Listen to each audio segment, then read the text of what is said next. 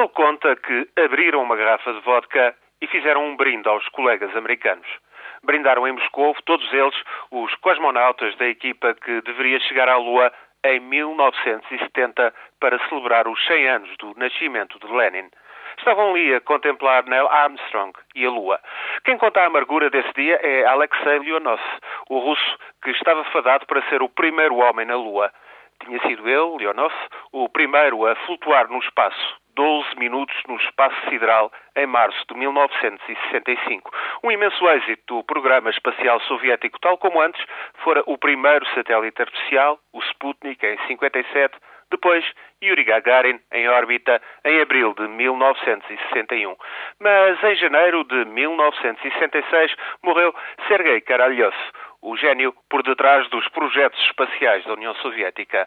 Com a sua morte, acentuaram-se as dificuldades de financiamento, complicou-se a gestão dos cientistas que tentavam resolver os problemas técnicos.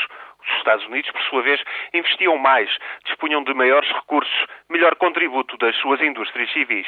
Na União Soviética, erguia-se uma barreira de segredo e incomunicação entre as tecnologias de ponta do projeto espacial e as indústrias civis, cada vez menos competitivas, quase todas atrasadíssimas quando comparadas com os Estados Unidos. Em dezembro de 1968, eram já os norte-americanos a conseguir efetuar a primeira viagem tripulada à Lua, com sucesso. Frank Borman deu a volta à Lua. Pouco faltava para Armstrong e Buzz Aldrin alunarem.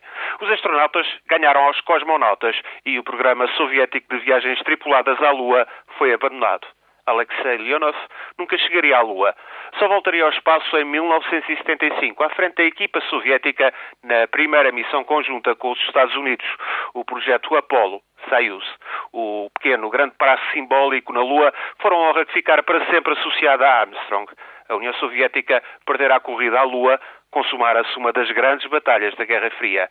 Quando Armstrong pisou a Lua, Leonov ergueu a vodka em terra. Há 40 anos, Alexei Leonov era o homem mais triste em toda a Terra quando olhava e contemplava a Lua.